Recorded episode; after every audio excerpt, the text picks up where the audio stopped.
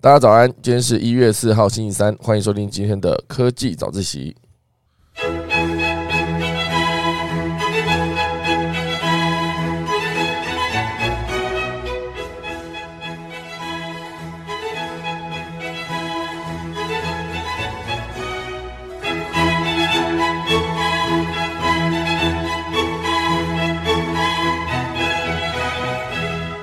好的，今天是科技早自习一月四号的播出。今天要来跟大家聊聊的就是第一个二零二二年大亏损的串流平台们。好，其实讲主要就是 Netflix 跟那个 Disney Plus，二零二二年都大亏损的这些串流平台们呢，到二零二三年到底有什么样新的营运方式，减少他们的亏损以及增加他们的获利呢？好，Netflix 跟迪士尼 Plus 持持续投资的内容。到底在二零二三年能不能迎来一些大爆发？再来跟大家聊聊。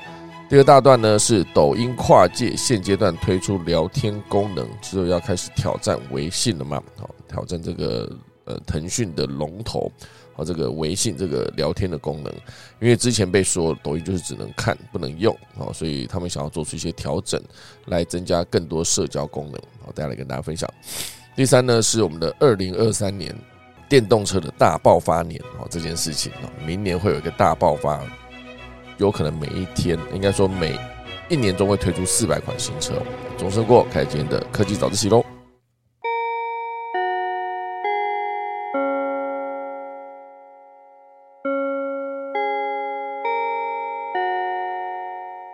好的，欢迎回到今天的科技早自习。好。今天呢，要先来跟大家聊聊几则其他的新闻，好不好？我们今天在这个 YouTube 上面首次首次进行这个双开直播，大家如果想要去 YouTube 上面收看啊收看 也是可以的，因为之后想说透过这个 YouTube 的直播呢，能够增加更多观众们哦可以听到或者看到科技早自习的机会。那这个。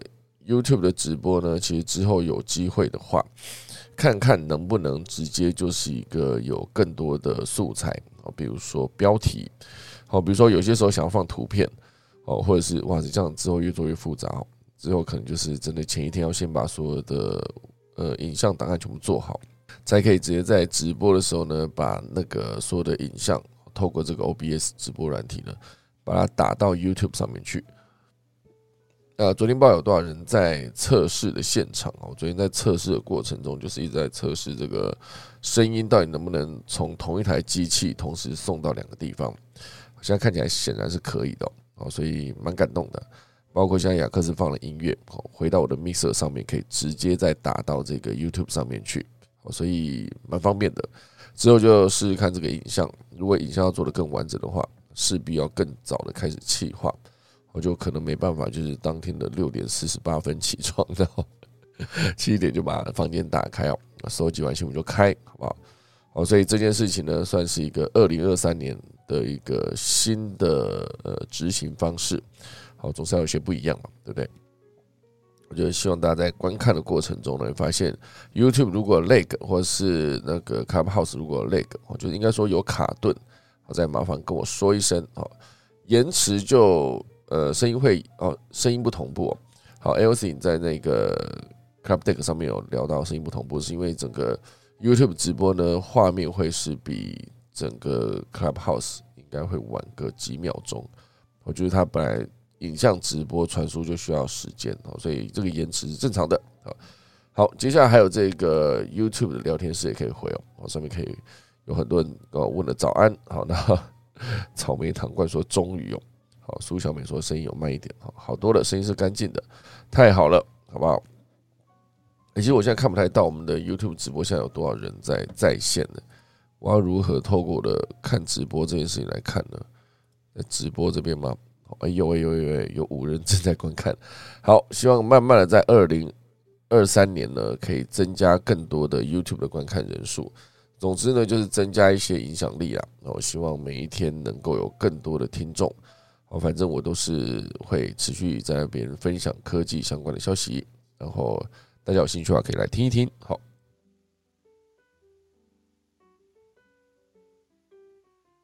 好的，每当我跑走，就代表说我是关麦跑旁边的咳嗽，就看到后面有盏灯，真是的。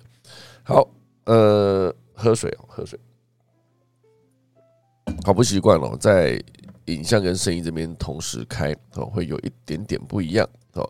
那这个呃，今天还是来跟大家分享几个主题啊。在一开始正式进入今天主题之前呢，来聊聊这个话题哦，就是不知道大家有没有听这个罗振宇过年都会有一个时间的朋友哦，这个演说，每一年在跨年的时候。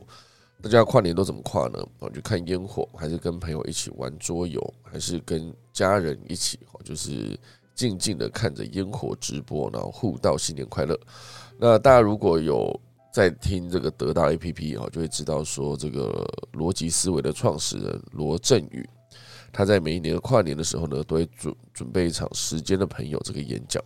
那每一年呢，他都会是一个用演讲来开始新的一年。我感觉也是非常有收获跟有厚度的一个跨年的方式。那这一次呢，他的时间的朋友这件事情啊，在这个主题，我是直接以这个思路有启发当做主题哦。哦，透过二十二个故事，告诉你所谓关于做选择这件事情的七个观点。好，就是从时间的朋友到朋友的时间。好，所以这几个观点面提的全部都是关于自己。好，我们身上最有价值的，并不是技能，而是过去一切经历的总和。我觉得这件事情蛮酷的，因为很多人觉得说，一个人之所以有价值，是因为他的技能某方面可能非常的厉害。好，可是这等下会跟这个另外一个关于 Chat GPT 出现之后，如何选择自己的工作形态，或是如何面对工作，才不会被 AI 取代。好，这是非常重要的一件事情哦。好，再回到这一则啊，声音的朋友提到，我们身上最重要的价值，并不是技能，而是过去一切经历的总和。我觉得这边讲过去一切经历，我之所以讲一切经历，而不是讲说一切好的经历，是因为所有的经历呢，我觉得都算是好的，不管是好的坏的经历，都是之所以让你这个人呢成长到现在这一个阶段啊，不管你几岁，所有过去的经历的总和，就是你现在的样貌。然后你现在做的所有的选择呢，都是你未来可能的样子。我觉得这也是你现在选择去健身房，而不是躺在沙发那边看 Netflix 吃饼干。就我本人哦，新的一年去去一下健身房，我的手哦，赶快给他那个那个酸痛感治好，就可以去健身房了。听起来像借口有没有？不过不管了，总之呢，健身房是一定要去的哈。就是你现在选择做什么，未来你就会变成那个样子啊！所以这一次呢，这个时间的朋友哦，他一样是讲了二十二个故事。之前我在关注这个时间的朋友的幕后执行的方式的时候，我就发现很酷哦。时间长达三四个小时的演讲，可是到最后面结束的时候，是在完美的整点结束，误差几乎就是一两秒内。我觉得这真的非常恐怖。到底要怎么样的排练跟前置才可以做到这么精准呢？就是说，在时间讲完的那一刻哦，你需要上片尾的音乐、片尾的字幕的同时，就是假设他今天要讲到凌晨一点哦，讲到凌晨两点，不管时间到之前，他就是完美的结束了这整个的演讲，然后直接开始下，可能在整点的时候下那个呃结尾的音乐，就完全没有任何的违和。这东西其实。就我自己有在呃，比如说我在演讲或者有在当主持的概念，就是时间到之前呢，你必须把场子整个交出去。可是你又不能以一个方式，就是啊，那今天时间已经到这边，那我们后面这个没讲完的部分呢，就只能下次再跟大家聊，然后就大家拜拜了，不能这样哈，就是一定要就是讲完做完结论，分享完最后一句话，那句话可能是希望今天的演讲对各位有所启发，好，明年大家继续努力，继续前进。然后今天就是演讲到这边。然后音乐就下了，刚好可能是零点五十九分五十九秒讲完最后一句话，一点整哦，一点零分零秒的时候，音乐就下下去，然后当做是整场活动的 ending，非常的厉害哦。这据说他们之前的幕后的排练是可能会整整耗掉一个月，去做排练，而且这排练不只是演讲讲者一个人哦，是包括修稿子的，然后包括现场的导播，包括现场的所有执行人员，全部都必须在最后密集的彩排，才有机会做到这一个非常细节的部分。哦，其实我觉得，呃，很多时候。当然，大家在面对一件事情的时候，会思考到什么所谓的大局观哦，抓大放小之类的。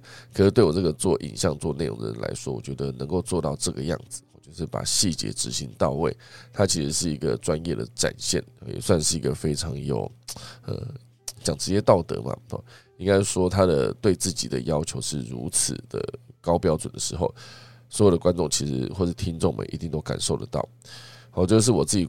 就算是我自己过去出去外面演讲，然后假如他跟我讲说，我今天给我讲的时间是五十分钟加十分钟的 Q&A，那我就会在四十九分哦，可能五十秒的时候，然后来放最后一张投影片，然后就说好，今天的演分享就到这边了。大家如果有兴趣，后续可以直接来这边填这个扫 QR code 填问卷，谢谢大家的时候哦，就是整整五十分，然后来开灯开始进 Q&A，这个是我自己之前的一个目标。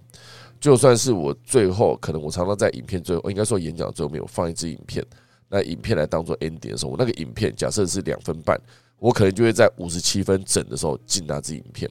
好，这其实就是经过非常长的时间去做练习，或者是我对我要讲的内容非常的熟悉。这其实算是任何一个分享或者演讲的人呢一个最基本的工作态度。我觉得你必须要很清楚知道说。你现在讲到，假设你今天准备了一百页的简报啊，你现在呃有一个小时的时间，那今天时间走到了半小时，你就必须讲掉五十页。哦，如果你发现你今天只讲到四十页的时候，就代表说你后面时间肯定要加快，才有机会在最后面整点的时候完整的结束你今天整场的分享。好，所以我觉得很常看到一些那个简报纸在台上，他在讲的时候就是。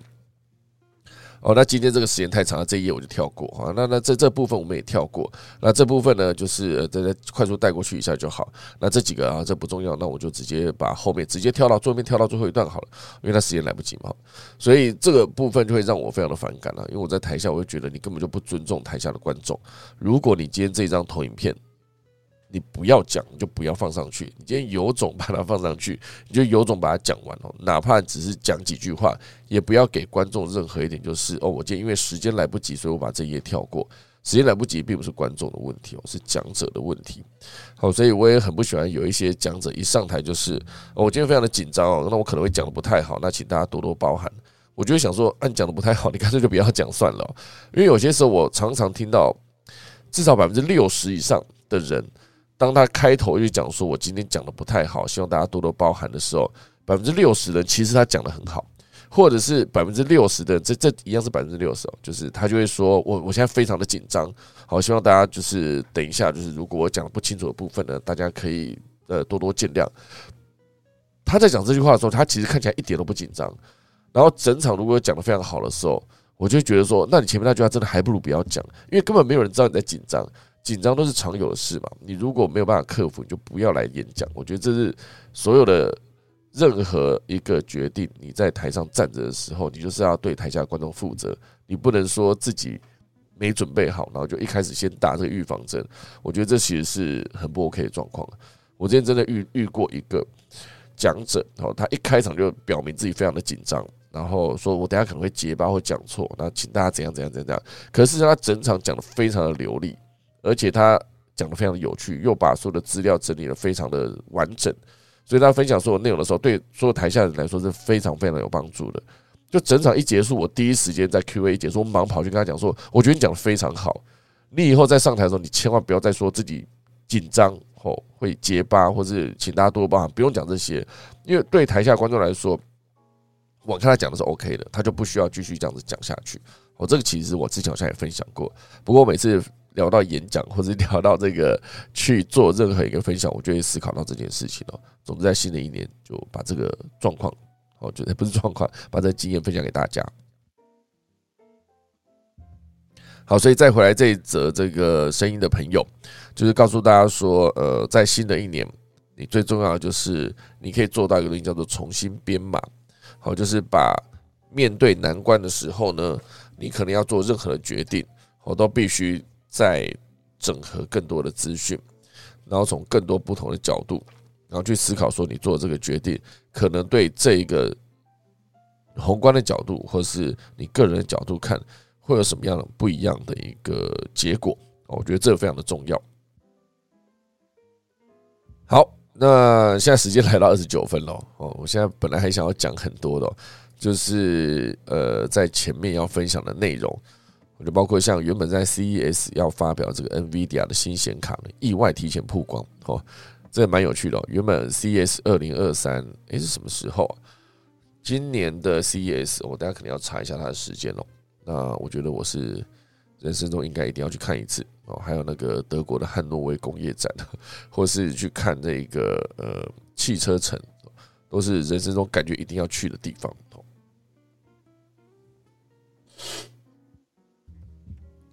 CBT 忘记关麦了，现在真的太多东西要顾了。好，所以这个呃，前面要跟大家分享几则内容呢，还有包括另外一个，就是过年期间非常多人在讨论哦，线上定位系统很普及的时代哦，现在很多的消费者呢都 no show 哦，当然 no show 的过程中呢，就是会造成这个定位系统的麻烦，而且很多人就是定位的时候打电话去，然后如果位置就开心的留着位置，然后。那个餐厅可能在你定位的前一天再打电话给你确认，或是当天呢那个定位的系统再传进去给你确认，你全部都是 OK，我会去。就到真的快到的时候，要么就是丢个简讯说：“哎，我不去了。”这还算好，你还有点交代；要么就是直接完全就 no show。然后当这个餐厅打电话给你的时候呢，你还不接。好，常常有一些餐厅就直接做过这样的测试哦，就是呃时间到了。哦，他为了要确定这一个呃消费者要不要去吃，他就用餐厅的电话打过去哦，零二多少多少，零三多少多少，就是一个室内电话打过去，然后就一直不接。可是，在不接的过程中，然后这一个打电话的人他就有点好奇，他就用自己的手手机哦，就是测试拨过去，一拨就接。那当然是不会直接跟他讲说他是餐厅的人，他只是觉得说这样子的行为非常不负责任。好，所以过年期间就有一篇文章哈，就特别在写说，呃，就是餐厅 no show 的比例高或低。好，所以我觉得对于餐厅来说，如果你有定位，然后你又不来，那对于后续本来有机会可以定位的这些人来说，其实也非常不公平。好，所以最终就变成说，所有的定位都是给你十分钟的保留时间，如果你没有到，直接开放给现场后位的人。好，所以这当然是一个方式。可是，如果真的要为了防止 no show，哦，有一些高档餐厅直接就给你收五百到两千不等的定金，或是预刷信用卡。哦，如果你 no show，那定金也不会还你。好，所以我觉得越是这样子啊，你钱花下去，你可能就是哎呦，我如果不去，我这五百块、一千块就不见了哈，就一定会去。好，所以就相对比较不会失信。可是毕竟这是高档餐厅，可以收这种定金。如果不是高档餐厅呢，有些餐厅直接在一直面对这种问题的时候，你一直 no show。不去，好，所以这篇文章就直接在讲这个哈。如果你 no show 的话怎么办？那有好几个角度可以去思考啊。比如说，与其放鸟啊，与其惩罚这些放鸟的坏客人哦，不如奖励依约用餐的好客人哦。除了你 no show 没收定金这种惩罚机制哦，你也可以换个角度，创造让顾客非来不可的奖励。好，就比如说，只要顾客提前订购餐点或预付款项。就能获得额外的餐点优惠，呃，而且呢，这就会让消费者不会觉得付钱是一种压力，反而创造一种动机，就会让消费者想要主动定位并且预付款项。因为你预付款项在其他餐厅就是预付嘛，可是你现在这边预付是直接送你一些餐点优惠或是额外的赠品，那你感觉这个额外赠品虽然你还没拿到手，可是它就会有一种机制，就是你好像觉得这已经是你的，你不去，你就这个。平白无故就损失了，好，所以呢，这个定位奖励机制就可以让这个消费者就减少所有 no show 的可能性，我就算是用奖励的方式。当然还有另外一种啊，就是呃，你如果把餐厅做到非常非常非常难定位。哦，这个是我几个朋友在做餐厅的，好像之前那个美极品的创办人，他做了最厉害的自拍棒之后，就开始做了一系列的餐馆了，从烧肉店开始做，后来也做到了火锅店，哦，非常厉害，就是短短的两年内，他开了无数间的店，无数间有点夸张啊，至少四五间绝对有，哦，所以他自己就把自己的定义成就是。当时餐厅开在东区，他就觉得是东区最难订的烧肉店。哦，确实，当你这么难订的时候，大家订到就会舍不得不去。像我之前有一个朋友，他订了一个厉害的餐厅，据说是至少要排半年的。结果他真的快到时候，他好死不死，真的人就突然出了一个急迫事情，可能要出国，他没办法去，他就直接请了朋友，然后就直接把一整桌就是交接给朋友，马上去揪了一整桌的人。那当然我会知道，所以我也有去哦。我就吃了这一间，就是号称至少要订半年或者一年的餐厅，就去了，就发现没有想象中好吃哦。名过其实，可是那要怎么样？至少我们所有的人订了就不可能 no show，因为大家觉得说，哈，他这么难订哦，自然既然订到，就一定要好好把握。哦，当然你有能力把你自己的整个餐厅经营成这个等级，那当然没问题哦。不然就真的要像你是 fine dining 很贵的那种餐厅，可以直接收定金的这种，大家可以接受。那你如果一般一个三百块、四百块的火锅店，那当然很多人概念全部都是哦，反正我就订一大堆，好，老板叫我订，我就订一大堆，然后到时间快到时候再看老板选哪一件，那其他的我就放鸟也没差，反正也没有任何惩罚机制哦。所以这中间的过程还有人在讨论说，如果这种持续 no show 的一个黑名单，如果可以共享、横向串联的共享，对其他的餐厅是不是也有帮助呢？哦，这其实感觉上是有帮助，可事实上执行程度也是难的哦。比如说，这个电话被定义成黑名单，他随便换一个他朋友的电话、他爸爸的电话、他妈妈的电话，他还是可以打进来定位。哦，所以我觉得真的就是，与其惩罚放鸟的坏客人，不如奖励依约用餐啊。比如说你准时到，或是提早多少到，我就直接提早十分钟就送你十只虾之类的，类似这样，类似这样子的奖励机制，我觉得会比惩罚机制可能更有吸引力。哦，所以我觉得，当然有些店很帅哦，他就是本店不欢迎 OK，本店不欢迎放鸟的客人，他只要放鸟一次之后，就是看到你，我就直接不做你生意哦，因为毕竟你有记录在先，他可以很拽的这样做，我觉得这样子有骨气的方式很好。可是并不是所有的餐厅都会愿意做这件事情，直接跟客人就是跟这些讨厌的客人对着干。但我觉得讨厌的客人是他自己罪有应得。好，好，这是今天第一大段之前要分享的内容。这是今天第一大段哦。今天第一大段跟大家聊，就是串流平台非常难做，就是从迪士尼 Plus 到那个 Netflix，其实都是串流平台。为什么在二零二二年的时候算是一个大亏损的状况呢？二零二二年呢是所有的串流平台非常难做的一年哦。对于消费者，应该说对于观众来说，串流平台的竞争白热化算是好事，因为你就有更多的内容可以看。那很多的创作者呢，也因为串流平台愿意投资，就可以得到更多的拍摄的资金，整个状况看起来应该是好的吧？啊，可是对于这个 Netflix 跟 Disney Plus 来说，他们大量的投资内容，然后对观众来说呢，现阶段消费者也有一点订阅疲劳，好，所以就会觉得我订阅 Netflix 跟订阅呃 Disney Plus 好像钱花下去了，但是为什么新的东西没有很多，或者怎么划都觉得？大家看来看去好像都是这几只哦。如果没有特别有介绍的话，你可能不会想要去看。所以订阅频道大概就是二零二二年呢，串流媒体在消费者眼中哦，在观众眼中算是一个订阅疲劳的状况。因为这其实整个算起来是 Netflix，当然是可能是二零一四一五年就出现了，开始用这个串流影音的方式。那后来就很多人跟上啊，包括迪士尼 Plus。到二零二零年啊，算是整个串流媒体百百花齐放，包括这个 HBO Go 啊。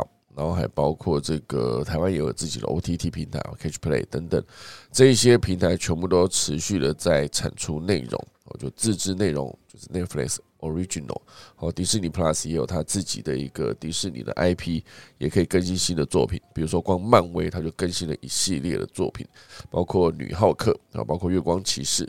哦，就还有很多哦，绯红女巫那个也做了一个自己的系列。那当然，以今年来说，二零二二年了，不要说今年了，去年二零二二年来说，Netflix 财部财报公布了十多年来第一次订阅数流失，而且流失的不是小数目，是二十万。好，这就直接在媒体市场引起哗然。好，在股价的部分呢，也瞬间跌掉了四分之一哦，很恐怖。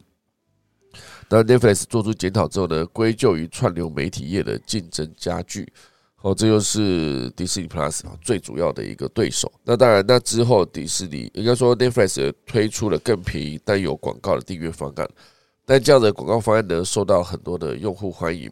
而 Netflix 订阅价格在许多平台之间呢，已经算是高昂的价格了哈。所以面对这个影视巨头迪士尼呢，自疫情初期以来一直处于困境，不止电影院。当时的主题公园也关闭了好几个月。我觉得疫情对迪士尼来说影响也是非常的大的。好，所以现阶段迪士尼 Plus 在十一月公布令人失望的财报之后呢，这个公司的董事长呢也罢免了前执行长，就是 Bob Chapek，再把之前的那个执行长找回来。哦，所以尽管迪士尼对呃，尽管迪士尼的投资者对这个之前执行长回归有感到欣喜若狂，但是呢，股价还是很快就下跌。部分原因是因为《阿凡达》《阿凡达》首周的票房呢低于预期，哦，这非常难过。好，所以总之呢，对于这个串流平台来说，广告收入锐减，但仍可以是订阅服务的一丝希望啊。就是我不知道大家有没有真正去订阅他们的广告版本。我就是在看作品的时候，可能会有一些广告，就让我想起之前在看这个第四台的电影的时候，有些电影频。电影台啊，然就是呃，未来电影台啊，或是呃，卫视电影台这些哦，或是 AXN 哦，类似这样，他们在播电影的时候都会切成好几段嘛，然后每次在正精彩的时候，他给你切掉。哦，可是 HBO 在播电影的时候，可能就是电影跟电影中间播广告，然后电影一旦进去，它就整部电影播完，不会跟你切广告在里面。哦，所以我不确定整个迪士尼 Plus 跟 Netflix 之后的广告版本会不会是这个样子。好，所以这是一个呃串流平台之所以难经营的一个原因。那消费者支出在整个疫情期间呢，因为大家的收入可能都会下降，所以呢，消费者在对于这个串流平台订阅的支出的时候，可能会更呃谨慎。好，所以订阅平台应该说订阅疲劳这件事情，就会让大家觉得说平台多不等于好。所以有没有可能二零二三年新的一年？会是一个合并，好，媒体业的合并会不会变成一个趋势呢？好，比如说亚马逊今年就以八十五亿美元收购了米高梅，而华纳呢，则以四百三十亿美元并购了 Discovery。华纳的前 CEO 也就是 Hulu 的创始 CEO Jason 哦，他就是在本月的华尔街日报专栏中写到，预计随着现金流的困境加剧。未来二十四个月呢，还会有二到三起娱乐媒体公司的重大合并或收购。会不会之后这个两强相争哦？迪士尼 Plus 跟这个 Netflix 到最后是有个收购作为结尾哈？看看后续怎么发展。好，这是今天第一大段会跟大家聊到，就是串流平台之所以这个呃收视率下降一个很重要的原因。好，另外快速讲一下。呃，有一个韩剧哦，宋仲基主演的《财阀家的小儿子》哦，最后一集在韩国播映的时候呢，收视率高达二十六点九四哦，非常非常的高。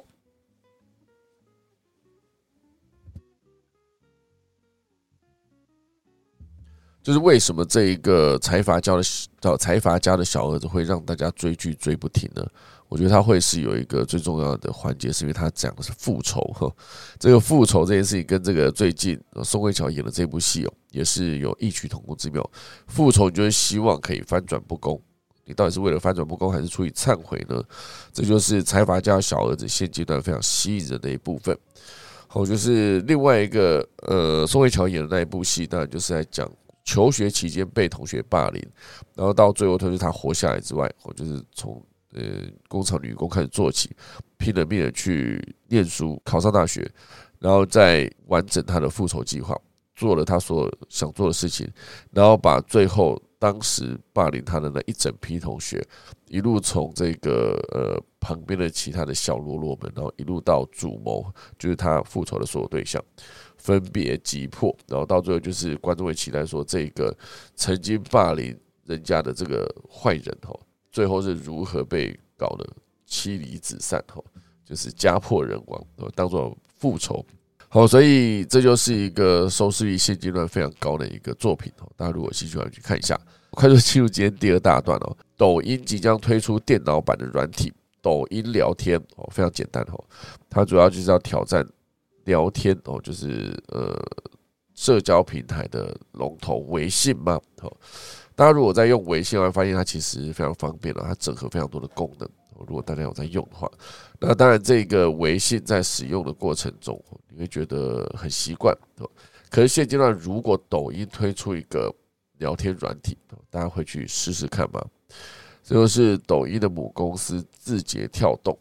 为了要能突破中国使用者口中只适合看不适合用的状态，这两年呢，积极在社交平台上面进行尝试，哦，就是会开始他们的聊天功能。根据这个 IT 之家的报道，近日呢，中国短视频平台抖音在官网上线了一款桌面的聊天软体，哦，名为抖音聊天，提供给 Windows 跟 Mac 客户端，哦，都可以用。官网显示最新版本是一点零点零，呃，更新时间是二零二二年的十二月三十号，也就是目前为止更新上去应该已经五天了。但是报道指出的这个软体提示需要使用抖音 APP 扫码登录，那登录之后呢，就可以开启这个好友框跟聊天框，然后直接在电脑上面呢跟抖音上面的朋友做一个社交或者是交流这件事情。当然，抖音母公司持续在做这件事，是为了突破。观众一直说你只能看，你看完以后就离开了嘛。甚至你想要跟整个创作者互相聊天，你可能会需要就是在底下留言。可是留言毕竟没有那么直觉，我觉得留言的时候，有些时候创作者真的是因为呃留言太多，他也没办法每个都回。所以如果你有机会有这个聊天室哦，至少你可以从自己的朋友哦就聊起。好，所以这算是一个去年十一月。就有一个消息传出来说，抖音会开始营运主体旗下的聊天软体，而且在呃官方登记上面也被批准。好，所以当时是在去年十月二十八号就批准了。现在大家可以想一想哦，这一种你说它是跨界竞争嘛？因为它在这个短视频的领域哦，其实有机会得到更多的关注。那这个关注有没有办法透过包括他们的抖音直播来变现，或者透过这个聊天功能直接把社交领域也打下去哦？不然社交这个领域一直在腾讯的微信旗下，我就被大家用的非常的极致。哦，腾讯其实这个微信可以做非常多的事情了，微信支付其实就是其中一个。那你在大陆如果要生活，你没有这个卡的话，你不能做微信支付的话，或者你没有支付宝的话。基本上等于断手断脚，拿着现金去哪里都很难去。就啊，你们啊，你没有收现金啊，这边也没收现金，没有现金是不能坐车，不能买东西，到一个小餐馆都没办法吃饭哈。所以我觉得这个跨界竞争这件事情呢，有没有可能就是腾讯未来啊？应该说，呃，抖音未来一个新的发展，也是腾讯未来一个可能需要提防的对手了哈。好，最后一段会聊到是二零二三年的电动车大爆发。哦，专家就预估有超过四百款的新车，四百款其实非常多。你想想看，一天出一款也才三百六十五款哦。可是如果是四百款的话，那真是非常厉害。好，所以当他在明年推出这么多的新车的时候，商用车跟二手车也可能都会起飞哦。好，所以二零二二年算是电动车进入主流市场的一年，算是主流元年。到了二零二三。可能就真的变成一个爆发元年，好，所以电动车的格局呢将持续茁壮。尽管哈第一季哈今年第一季可以预期美国制造重整供应链，但消费者将有更多的品牌还有型号可以做选择。汽车软体跟辅助驾驶呢也可以更成熟，好辅助驾驶好，所以这个七千五百美元的补助来了啊，北美的制造也起飞了。接下来呢，很多的消费者哈，应该说很多的供应商，只要你符合条件的电动汽车，如果在北美制造，并从美国或自由贸易协定国家采购关键电池材料的这个要求有符合的话，就可以获得七千五百美元的税收抵免。于是开始有大批的电动车的制造商呢，将供应链跟工厂迁往美国国内，哦，算是用政策来吸引更多的。呃，这个产业链直接进到美国去，这中间呢最大的赢家就是特斯拉，还有通用汽车啊，就是有直接获得了很完整的补助。那在其他厂牌，像是福特啦、尼桑啦、Rivian 跟大众，呃，这些公司呢，也有一系列在北美制造的电动汽车，因此也可以有预期销量的提升，这非常重要。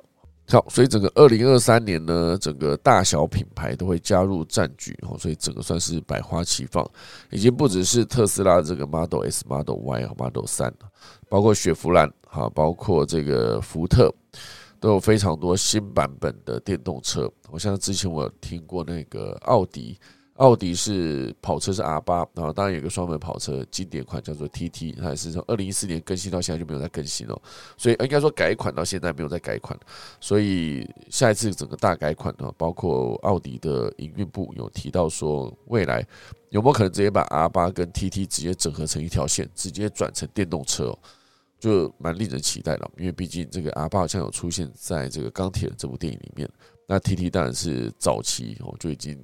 我大学的时候就是一个非常帅的一个，算是把妹神器这种概念。我开 TT 的感觉就是很有品味，好，很有钱，公子哥这样。好，所以现阶段呢，很多的品牌都会直接把这个车款直接转向电动车这个领域。哦，所以很多关于电动车相关领域的，呃，包括自动驾驶。侦测技术公司，或是电池，或是传感器，或是软体内容的公司，全部都会在电动车大爆发的过程中呢，能够得到很多的市场领域份额的增加。好，所以包括软体服务也会更个人化，用软体定义汽车，已经算是新时代的一个呃，大家会觉得说，新时代的车就必须够智能够聪明。呃，可是还是会有待解决的问题啦，比如说充电站，好像台湾的特斯拉的超级充电站是六十六座，也是没有到很多，好，所以要持续建制充电站，然后或是让充电的时间更短，就还有很多可以优化的空间。好像像这个电池的技术其实也是哦，像之前比亚迪推出的这个刀锋电池，它是一个非常薄的一个概念，而且按照它排列的方式，要它爆炸或者要它穿刺到有爆炸可能性。其实都相对的可能性比较低哦，所以安全性的提升也变得更高哦。所以未来呢，很多电动汽车因为它零碳排放，就可以在未来的就是碳税越来越重的时代呢，大家可以有一个更好的选择。可是最终你会发现，连制造的过程哦，就觉得电动车好像非常的绿能嘛，可是制造电池的过程中产生的污染也必须把这个考虑进去。哦，所以未来可能连制造电池、制造整个车架、把整辆车组装过程中所有的排碳也必须算进去，最终成为这辆车的最终的售价。就是看大家能不能接受了哈。好，这就是二零二三年可能是电动车起飞。我在相对应前一则的整个呃串流媒体哈，在今年相对的更辛苦，我就有一个此消彼长的感觉哦。这当然是不同领域啊。哦，所以我觉得以特斯拉现阶段来说，有一些调整。或是呃，朱晓彤哦，这一位之后有可能会是特斯拉在北美的业务负责人。哦，就原本他是这个朱晓彤是在中国中国地区的总裁，哦叫朱晓彤。那后来有可能直接调到北美，变成个北美的营运的高层哦，算是一个升迁。当然，这个升迁对于伊隆马斯克来说，可能是不是有更多的？人可以帮他 handle 这整件事情，包括之前伊隆马斯克也提到说，Twitter 他其实也并不是要当长久的一个 CEO 执行长，他还是有专业经理人可以直接做任命。那未来就是可以直接在他调整过后呢，把 Twitter 交给专业经理人来执行，就会让 Twitter 业务可以跑得更顺更好。这当然就是伊隆马斯克自己在二零二三年的计划。好啦，以上就是今天可以早起啦，来跟大家分享今天的农民历。就是一月四号，也是农历的十二月十三。今天呢，以祭祀、祈福、求祀、开光、拆卸、修造、动土、上梁、安床、置产、栽种跟破土，这些种东西哦，可以哈。可是今天忌嫁娶、认养、安葬、出行、赴任、入宅、迁徙跟开取。好，以上就是今天可以早起，准备来打下个钟喽。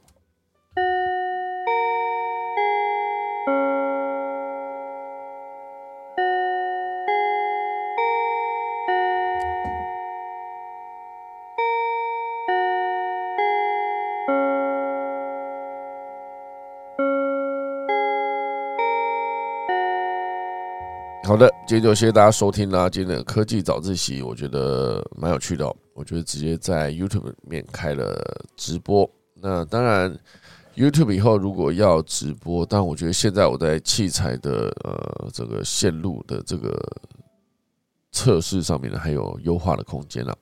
包括以后的定义啊，就是 YouTube 如果我的影像直播没有提供额外其他的影像的资讯的话，是不是以后也可以直接开声音直播？也可以，我就再看看。因为我觉得对着镜头讲，可能还是不能不顾这个镜头的画面。快速跟大家分享一下，如果你在 YouTube 上面的话，哦，这个是科科技早起的牌子哈。后面是老吴反型的牌子啊，在后面是空姐忙什么的牌子。那这一块呢，是之前这个空姐忙什么的 YouTube 频道在十万订阅的时候哦拿到了一块奖励牌哈，加州寄过来，非常酷。上面有写着我的频道名称以及它的庆祝缘由，就是十万订阅银牌，好不好？这一个频道做到百万订阅的时候，就会有一个金牌。所以人生就是一定要把一个频道做到百万订阅。但我觉得现阶段比较辛苦一些，因为频道太多了嘛。呃，很多人的做内容的整体品质也都上升了，所以这是可以在二零二三年做一个挑战的一件事情。好了，那我们今天的入圈上面还有什么没讲到的？入圈上面我看一下。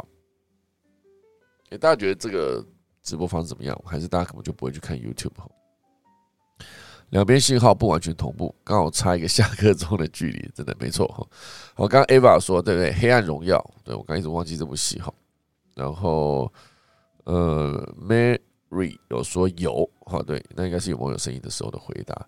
好啦，今天就很感谢大家收听啦，因为我觉得这个还有优化空间，可能等一下关播之后呢，就来做一个调整，看看怎么样做会更顺，或者是我要测试一下直接在播的过程中那个呃整个的 CPU 用在哪里哦，或是记忆体会在哪边。占特别多哦，如果会，我可能明天就要把它换掉哈，要不然 OBS 跑下去，我再直接开我的 Final Cut 录音的话啊，录音的话会是一个非常吃效能的一个一个一个城市 哈，包括 Google 的 Chrome 其实也是哦，好，这也是我必须思考的一个点。好，整体的 CPU 使用率以及它的记忆体的消耗，真的还是蛮大的哦，我这应该好好的抉择一下哈。好啦，今天就谢谢大家收听啦。那个我们的 YouTube 上面还有什么留言？我看一下啊。我大家说早，呃，然后声音慢一点哦。老吴翻新 行动支持科技早起是哦，就自己的。昨天空姐忙什么也有来支持科技早自习哈。哦，Jesse 刚刚说多数定金百分之三十哦。周听过很惨的状况是，客人 no show 打去问就是他女朋友跟他吵架，原本是要求婚的打去听的时候声音超可怜的。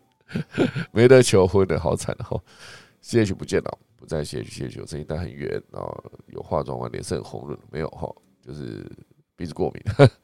他奥迪买不起，小时候买了很多奥迪的模型车哦。那个 Happy Wife Happy Life 说第一集早安，好，谢谢大家的收听，今天所有的留言也都算回完了哈，好，那我就等一下准备来打，再来一次下课钟喽。哎，等下还是我们再问一下我们台上的朋友们。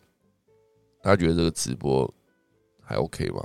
还是说什么要调整的，好不好？L C 不知道在不在啊？L C 到时候有说，哎，我在上班，哈，还是维尼亚克斯，还是 Vivian，还是英凡？哦，大家谁要先讲？也就不要到老师下去点哦。我跟你讲，大家有什么要要要要那个分享的吗？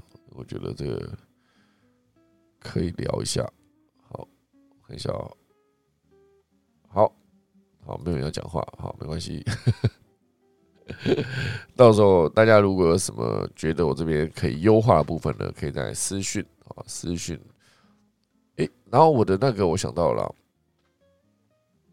我的那个呃，开 house 上面的 IG 连接断掉了哈，我应该要来优化一下，因为名字不一样。好好啊，维尼有帮我贴了哈，在的金牛座的社群上面有讨论。直播画面如果再拉远一点，哦，现在感觉像是一个大头，对不对？现在是大头，对不对？因为杨克斯有时候我是因为想打喷嚏的时候可以随时躲得掉哈，接到大头有点怪哈。然后可以分享，呃，到底做什么保养？现在这个这年纪脸状况这么好，没有是我觉得是灯光问题，而且加上我今天鼻塞，所以脸红红。就不是皮肤好，只是鼻塞哦。今天鼻塞就是，我每一次我之前在做空气毛什么直播的时候也是哦，就摄影机对着我就开始鼻塞哦。然后之前是还会打灯打更亮，后来就听到一个新的名字叫做灯光过敏，我就不知道为什么真的会是这样子嘛。好，好啦，那个哦需要两部 iPhone 一起听是不是？以后可能大家可以选一部啦，因为我觉得我想要用 YouTube 直播，是因为并不是所有的人都有 Clubhouse 哦。不过当然 Clubhouse 这边是算是从那边开始直播的嘛，所以这边还是会持续开啦。哦，对我觉得这是重要的一件事情哈。还有一个娜塔莎说肤质很好，我我我我觉得这不是诶。是因为我的画质没有调到四 K 啊，所以看起来好像是有有一种那什么磨皮的效果，是不是？这是人家那个 YouTube 应该说那个抖音啊，有一个这个功能，或是一些修图软体哦，都可以直接磨皮。好了，YouTube 第一集达成，对，没错，这是我今天的一个愿望啊。YouTube 直接把它开起来之后，就直接双开，大家想在哪边听都可以。好，好啦。以上就是今天要跟大家分享的内容啦，准备再来打一次下课钟喽。